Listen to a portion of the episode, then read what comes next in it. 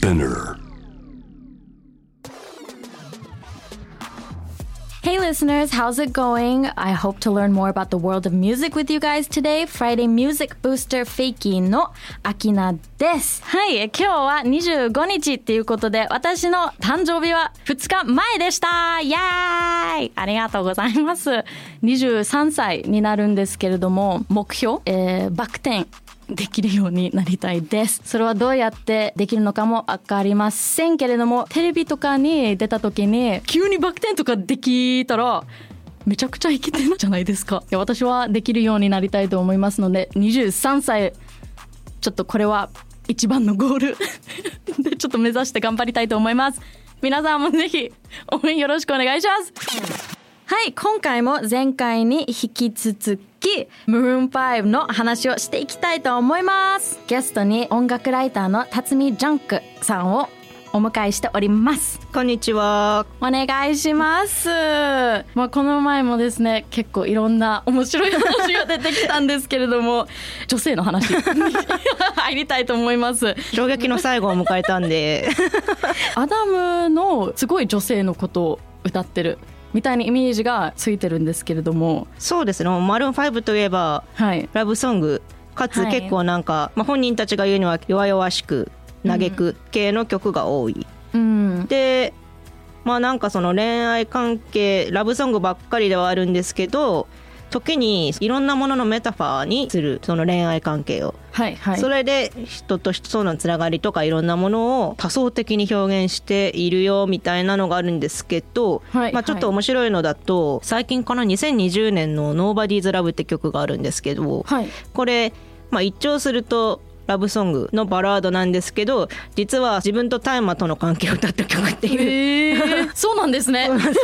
それ結構あのそれをあの意識してキャスとか見ると君,、えー。君なしじゃ生きられない的な。えちょっと改めてもう一回聞いてみます。なんか全部ラブソングに聞こえないとこが彼らのすごいストロングポイントじゃないのかなと思って、そのメタフォーの使い方によって違う色を毎回出してるなっていうとこがあって、ソングライティングスキルズがすっごいなと思いますね。そうなんですよ。一基本的にはその恋愛ばっか歌ってるはずなのにネタ切れをしないっていう。あでもこれちょっとつなぎ的にははい。ネタ切れしないのってもしかしてみたいな。はいはい。いやーいやーそうですね。前回の終わりの続きに触れるともともと世界一セクシーな男に選ばれるなど、うんそのモテオで通ってたアダムさんなんですけど、はい。もう現在はですね人気モデルのベアティ・プリンスルーっていううん。人と結婚してまして、はい。現在第三子を妊娠しているらしいというぐらいうんうん。おしどり夫婦っていうかセレブカップルスターカップルってやつなんですけど今年大変なことが起きましてうん。あの TikTok で、えー、と不倫関係にあった子、はい。すごい若い。いやすごい若いです。もう二十歳ぐらいですよね、のサムナー・ストローっていう子がもう不倫を暴露みたいな。大炎上。で、はい。ただの不倫なら塀ぐらいで終わっていったかもしれないんですけどもそうですね。もう元からそういうキャラだしみたいな、はいはいしかしながらこのメッセの内容メッセージの内容がその妻に今度新しい子が生まれてくるから君の名前つけていいかなと愛人に聞いているというえみたいショック。待ってそんなこともやばくないですか？な理解不能じゃないですか、どういうどういう神経してるんだろうみたいな。もう本当にやめてほしいそれで炎上祭りになりまして、その後アダムの愛人を名乗るかインフルエンサーがどんどん出てくるみたいな。でもそれは本当か分かんないんですよ、うんうんあの第3の資格とか第4の資格みたいな、だけどとりあえず盛り上がったみたいな。いやめちゃくちゃ盛り上がりましたね、これすっごい叩かれましたね。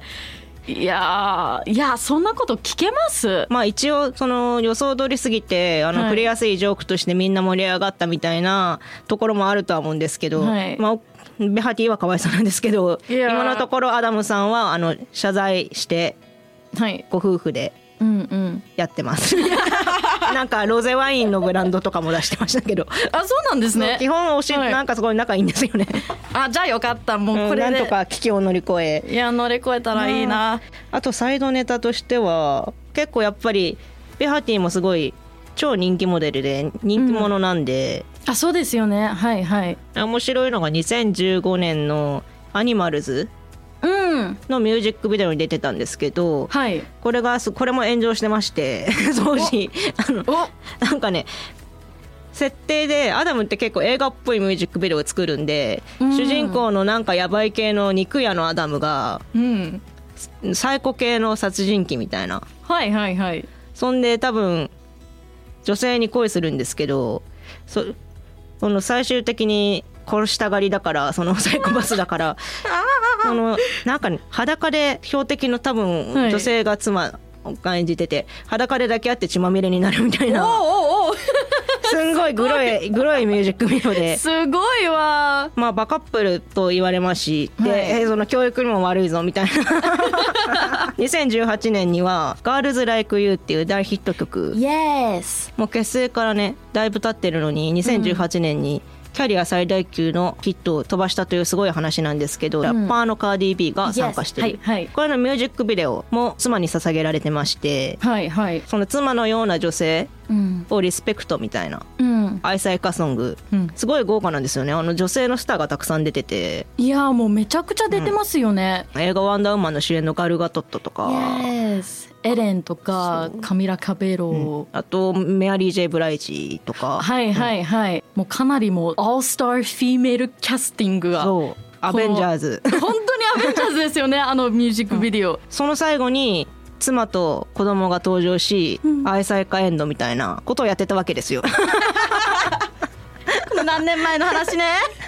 いやーあんな素敵なことやってたのに まあ多分次のアルバムあたりで絶対懺悔の曲を入れてくるんでそれをまあお楽しみに。そうですね。もう絶対に入れると思いますので。バムまるまる妻への謝罪みたいな。確かにいろんなポップチューンをクラシックで残してるイメージがあるんですけれども、この「Moves Like Jagger うん」はすごい大ヒットの曲でしたよね。そうです。えっ、とサードアルバム、Hands All Over、うん、2010年とかその最初のあたりですね。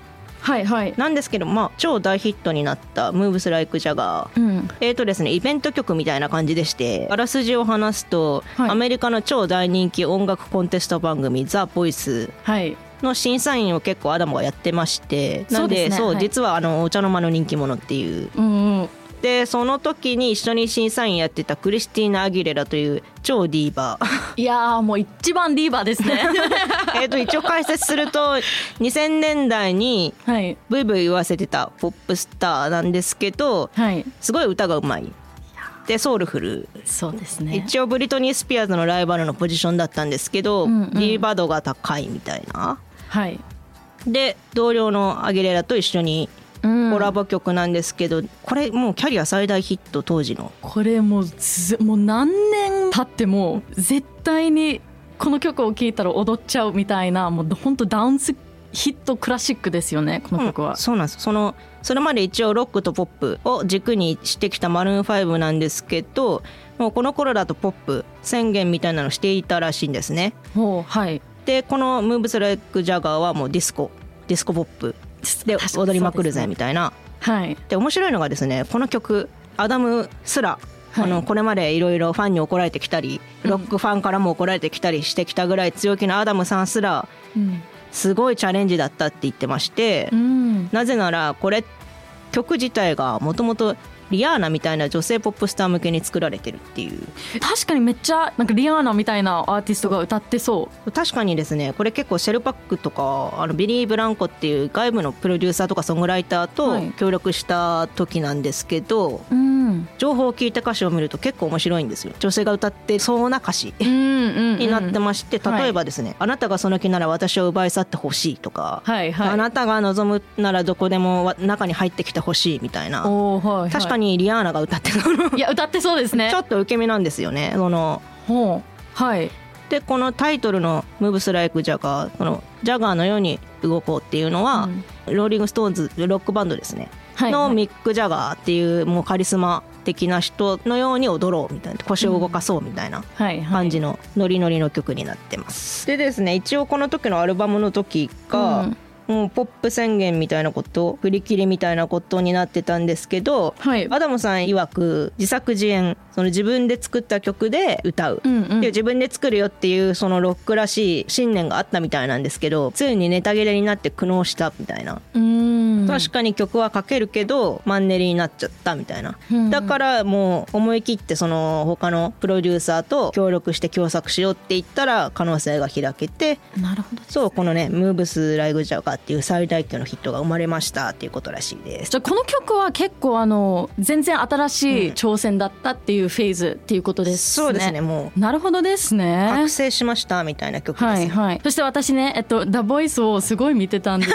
けれども もう本当に彼めっちゃ面白い人ですよね。そうなんです。よそれまで多う分なんかビッグマウスそうそうそう。のなんか嫌なやつはい。のイメージ、だって歌もセクシーだし見た目もかっこいいし嫌なやつそうみたいに思われてたけどこの「ザ・ボイスのうん。若き歌手志望を導く兄ちゃんみたいなキャラになってってお茶の間に浸透みたいな。そうそうそう。割と面白いじゃんってアダムの違うサイドを見せれたことで愛されたんじゃないのかなとはそうですね。めっちゃ思いますね。なんか結構アメリカの音楽界だとあるあるでうん。ジェニファー・ロペスっていうもう今50代ぐらい。ジェニファー・ロペスもまた結構あいつなんかセクシーで踊れるし プライド高そうだわみたいな感じだったんですけど、はい。この「ザ・ボイスかな？なんかね音楽にとりあえず人気音楽オうん。ーディション番組の審査員やってお茶の間に浸透して、うんうん。それでうん。完全にキャリアがイメージが変わって、そうですね。だいぶ助けられましたってジェニファー・ロペスレベルでも言ってる。いやーでも本当にねなんかパーソナリティを思いっきり出すことで見え方が変わってくるからアダムにはいいことだったんじゃないのかなって。そうですよ。そうですよねもうそもそもポップミュージックってどんな音楽のことっていうテーマについて話していきたいんですけれども。そうですね。そのアダムがねはい、もうポップに振り切るみたいなことをよく言うので、うん、逆にその定義とはみたいなのもありますよね。もともと昔によく言われてたらしいのがその特定のサブカルチャーやイデオロギーにうん。偏らずにそのいろんな全ての人に聴いてもらうことを想定した音楽1950年のイギリスにおいてロックに影響を受けた若者たちが新しい音楽スタイルとして始めたって言われてるみたいなんですけど、うん。まあちょっと今のバージョンでよくアメリカの音楽メディアとかで、まあ、定義定義っていうかある程度共有されてるのは大衆へのアピール商業的成功志向された音楽、まあうん。いろいろありまして あの前回で言った通りポップラップなどのジャンルの境界がもう曖昧になりましたということなのでね。今ではえ人々を楽しませるエンターテインメント性の高いジャンルとかは言われやすい。うん。はいはいではい。特にその人気のあるポップスターとかだとそのアメリカの人気スターだとその現実逃避を授けるものがポップ主義だみたいな。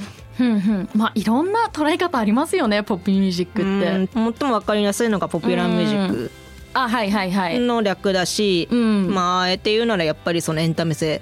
とうん現実逃避っていうのは辛い現実を癒してくれる音楽とかのものが多い、確かにそうですね。結構なんかその政治性はい。ロックと比べて政治性がないうん。みたいなことも言われるんですけど、うん。もうねこの10年だとレディー・ガガ「ポン・ディス・ウェイ」っていう曲がありましてこれはすごいねものね政治的主張。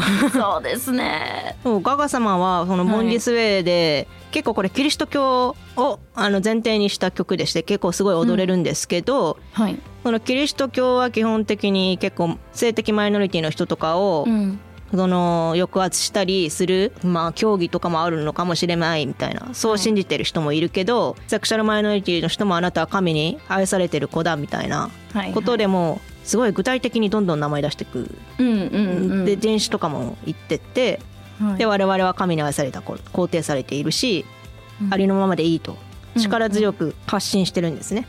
確かにそうですね。だからもう今だとその政治性が排除されたのがポップミュージックっていう定義はあんまりもう機能してないし。そうですね。ですね。でまあ面白いのがなんかスペインのスターポップスターロザリアっていう人が最近いるんですけども、彼女からするとそのポップミュージックこそ大衆に自分の信念を伝えられるうん。媒体だって言ってて、確かにこれだとそのポップミュージックイコール大衆に受け入れることを想定された音楽だから最もその自分の思いを伝えられるのがポップミュージックだっていう。はいはいはい。かっこいいなみたいな。めちゃくちゃかっこいい。でも間違いないですね。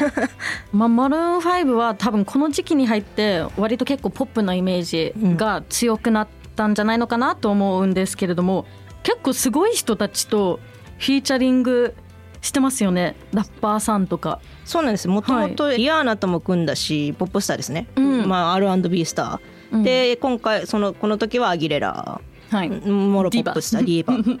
なんですけど一同時に、うん、まあ、前回お話ししたようにアダムたちはラップに目覚めた男。ラップに目覚めてニューヨークでラップに出会ったことでこのマルーン5を生んだ男たちなんではい。大物ラップスターともかなり共演が多い。うん。え例えばケンドリック・ラマー。そう。わ超大物。いやエイサップ・ロッキー、ウィズ・カリファ。いやもうめちゃくちゃラッパーさんと フィーチャリングしてますね。そうなんですよね。あ最近だとカーディ、うんさっき言ったカーディー・ビーとあのはい。ミーガン・ジー・スタリオングラミー賞を取ったばっかりの。いやー確かに確かに。で出してましたね。なんかちょっと失礼だけど 逆になんでこんなトップラッパーと組めるんだろうみたいな レベルに組んでる。確かに 一番トップラッパーですよねもそう。うみんな。案外そのケンドリックとかって、はい。まあ、ケンドリックはまあえっとねピュリッチュ・ハソーっていううんガチの権威うん。をあの受賞したぐらいすごい文学的でもう史上最高のラッパーぐらいの評価なんですけども、はい。であんまりケンドリックは人のあんまりポップスターとそこまで組んだりしないんですけど、あんまイメージないですね。そう、もうコラボ先も選ぶ男みたいな、はいはいマルーンと組んだみたいな。なのに。すごいみたいな。やるじゃん。いやもう本当にすごいですね。とケンドリック・ラマーさんのお話は Friday Music Booster のエピソード123で深く話してますので知らない人はぜひ聞いてみてくださいね。はいそしたら US で大人気のラッパー Wiz Khalifa とアダムが一緒に歌う Payphone featuring Wiz Khalifa のリリックを読んでいきたいと思います。I'm at a payphone trying to call home. All of my change I spent on you. Where have the times gone? Baby, it's all wrong. Where are the plans we made for two? いやもうこれもすごいポエティックなんですけれどもなんだろうもう彼がね彼女に全部全てをかけたのにこんな感じになったんだっていうなんかね本当に苦しいこの曲もすごい苦しい曲ですね、metaphor の使い方がこの曲にはすっごいあのなんだろうもうめちゃくちゃ賢いなと思ったんですけど Payphone この曲はねそれを metaphor にしてアダム自分から全部やってきたのに I spent I spent on you もう全部彼女にかけたんだけど全部全てがもういなくなっちゃったっていう。そう、えっと、ストーリーとしては、うん。多分愛する女性と別れたっぽくて、はい。アダムがその公衆電話にお金を入れて、えっと現金の10ドルとか 1ドルとかかな。はいはい。だけどもう使い切っちゃったみたいなんで もう現金ないみたいな。いやーですね。でメタファーで面白いのが、うん。これ、えっと、結構10年くらい前の曲なんではい。当時すでに携帯電話スマートフォン iPhone あったからうん。なんで公衆電話 みたいに結構みんな言われまくって。てアップルでいいんじゃん。でそれははい。アダムからすればその公衆電話だからこそのそのシチュエーションでその限界感、もう袋小路とかも壁にぶち当たって哀れな男はいはいみたいなのが出るからそのメタファーを使ったって言っててセンスはありますよね。同じ曲の中で Wiz Khalifa がこんな風に歌っています Telling me the chances I blew up or whatever you call it Switch the number to my phone so you can never call it アダムは割と結構あのエモーショナルで切ない歌詞を言ってるんですけど Wiz Khalifa の方がもう I don't need you もうどっか行けよみたいななんかスタンスであのこのラップをしてるからなんかすごいなんだろうそのギャップがめっちゃ面白いなと思っててでこれは彼女が彼が有名になっちゃって変わって嫌だったんだろうみたいな話をしてるんですけれどもそれに関してはもう Wiz Khalifa はもう I don't need you みたいななんか本当に Step back みたいな歌詞を言ってるので一曲にパスペクティブが全然違うとこがこの曲の面白いポイントだなとは思いますね。この時のアルバムでアダムさんはゲストなしを目指してたらしいんですけど、お。ウィズ・カリファが参加してくれるらしいみたいになってえ？えー、ウィズは逃せないみたいな、えー。その信念を曲げはい。頼んじゃったっていう。でしかもそれで多分30分ぐらいでこのバースが帰ってきたらしくて。え？すごいっすよね。えすごい！初めて聞いた、でこの「ウィズ・カリファ」っていうのは、えー、と日本だとヒット曲だと「ワイルドスピードの See You あ Again」ですね。はい「See You Again」という大ヒット劇泣きバラードに参加してるラッパーです。いやーえ面白い。全然知らなかったですそれは。じゃあちょっと最近の Maroon5 の、えっと、活動について話していきたいんですけれども彼らたちも日本に来るらしいんですけれどもえっとライブとかに行く予定とかあります？えっとマルーン5の来日がもう2022年の12月にうん。来日コンサートをやるということではい。みんな来たいですよね。はい本当に行きたいです。彼らのライブの見どころとかあります？えっと2点ありましておまず1点、メンバーたちのうん主張確かにそのロックを意識せずにキャリアを築いてきたけど、はい。俺たちのロック魂はコンサートでこそ爆発するのだっていう方針をとってまして結構ね驚くファンが多いらしいです。その音源はあのラジオ向けで聴きやすくしてるけどその分コンサートでは生演奏のバンドで演奏でもうすごいバンドサウンドさながらの迫力を出してくるらしいですね。うわいけてますね。で見どころその2はい。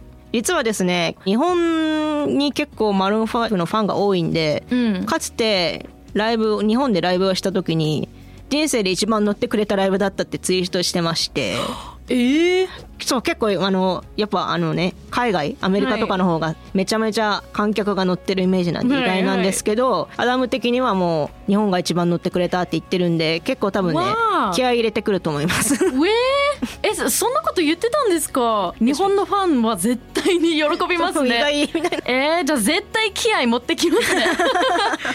いやーちょっと12月楽しみですね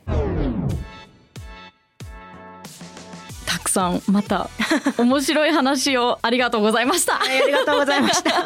いやもうなんか改めてこの一番最新アルバムもバックミーニングとかも私は知らなかったからなんかもう一回改めて最初から聞いて全部ミーニングフルでもう聞きたいなっていうありがとうございます、まあ、マルーン5多分どのアルバムから入っても、うん。超ヒット曲が絶対入ってるのでいや。もうどこからでも入れるんでもう皆さんも聴いていただければと思います。そうですね。お願いします。めちゃくちゃ楽しかったです。はいありがとうございました。ございます。